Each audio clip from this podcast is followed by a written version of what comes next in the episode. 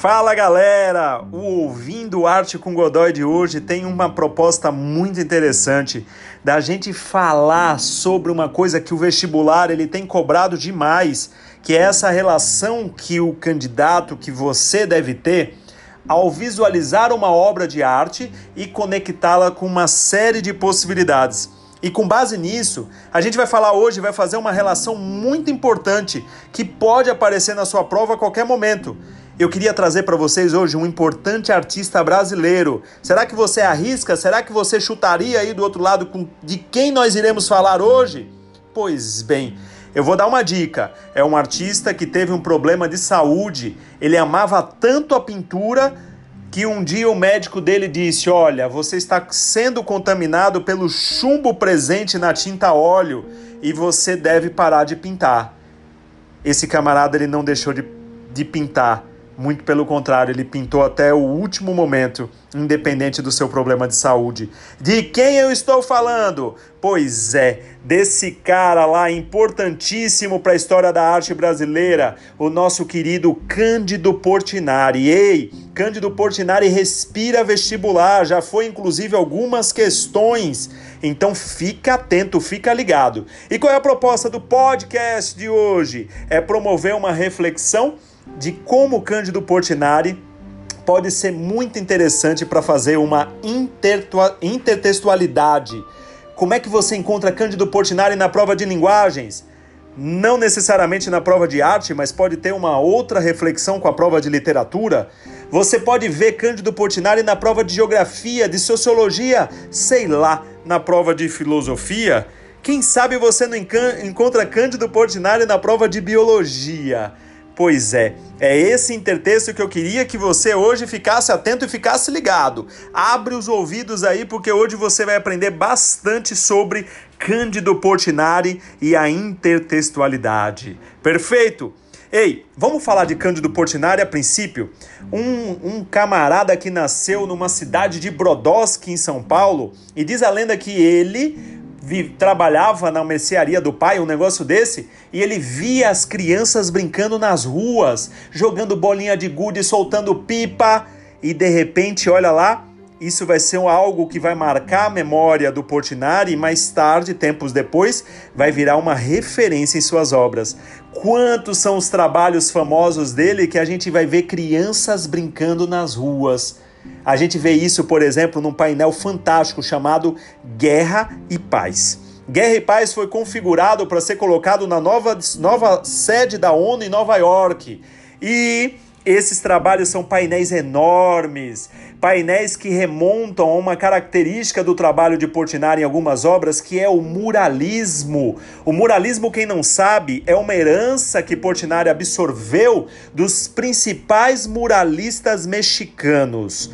Os muralistas mexicanos, encabeçados por um nome que você deve lembrar, um tal de Diego Rivera, Rivera, é aquele lá da Frida Kahlo. Pois é, o marido da Frida Kahlo é um importante muralista. E o que, que os muralistas pregavam, Godoy? Eles pregavam obras de arte que fossem colocados em espaços públicos, obras de artes monumentais em tamanhos enormes, quadros enormes, que fossem colocados nos prédios públicos, nas ruas. Sabe por quê? Porque a arte acaba sendo uma coisa restrita para poucas pessoas. E quando a arte sai das galerias e dos museus, elas acabam abraçando a todos, a todas as pessoas que não têm condições de frequentar um museu uma galeria, você entende? Cara, Portinari bebe dessa fonte e também bebe da fonte do cubismo, do expressionismo lá, o cubismo de, de Picasso, o expressionismo de Edvard Munch. Ele bebe dessa fonte e traz todos esses elementos da arte moderna europeia para o seu trabalho também. Você consegue perceber que mistura linda? Me mexicano com europeu, com tudo de bom que há na nossa terra, no Brasil. Essa mistura transforma Portinari num cara ímpar, num cara sem precedentes. Mas vamos voltar lá para o Guerra e Paz. No Guerra e Paz a gente vê a guerra, a morte, a destruição, cores frias, crianças tristes, os quatro cavaleiros do Apocalipse. Mas quando a gente olha para a paz, a gente vê lá aquelas crianças que ele via lá na mercearia do pai brincando nas ruas, a gente vê lá as cores quentes. E crianças cantando, crianças brincando num balanço, jogando bolinha de gude, brincando de pula-mula para começar, pula carniça. Pois é, vai procurar lá no amigo Google que é pula carniça para você ver que coisa legal. Então, de repente, olha aí, que Portinari é esse? Portinari, ele vai ser um cara também que vai retratar diversos ciclos econômicos importantes do nosso país.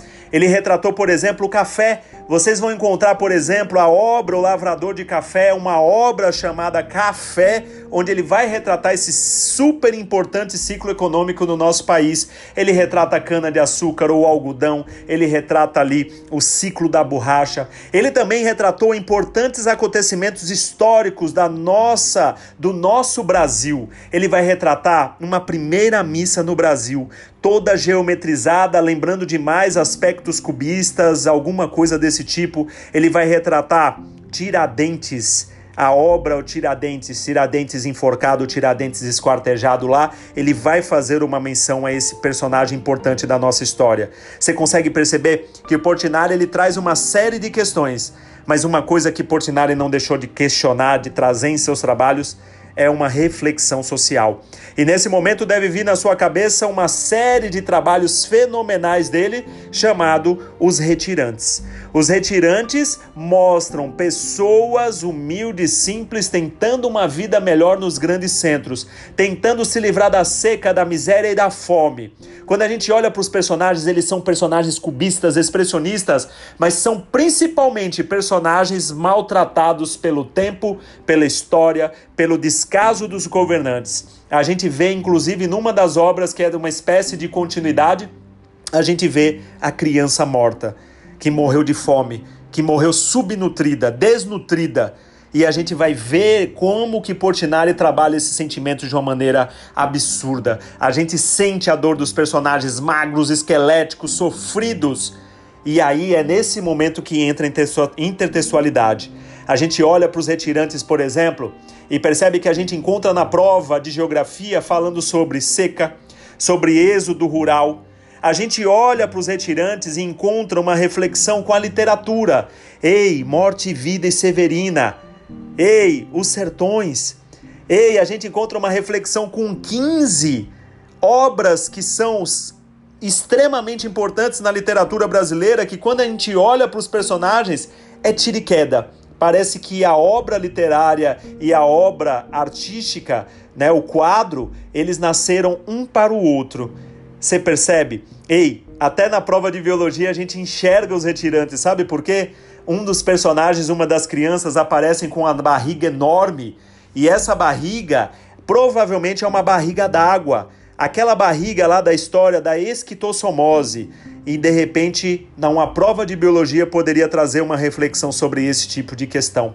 Você entende? Olhar para o Cândido Portinari é perceber o quanto que a intertextualidade é algo marcante, é algo que pode trazer uma série de possibilidades e de reflexões. Não podemos deixar de considerar também o Portinari religioso em alguns aspectos e trazendo representações religiosas extremamente importantes. A gente vai enxergar isso principalmente num painel fantástico que ele fez em associação com outro importante nome da arte brasileira, o Oscar Niemeyer. Estou falando da Igrejinha de São Francisco, a catedral que tem lá, aquela catedral em BH, em Belo Horizonte. E aí a gente vai ver a catedral, né, de BH que é uma obra de Niemeyer, e a gente vai ver a pintura dos painéis de azulejo, que são um mural maravilhoso dentro dessa essência muralista de Portinari, que ele adquiriu.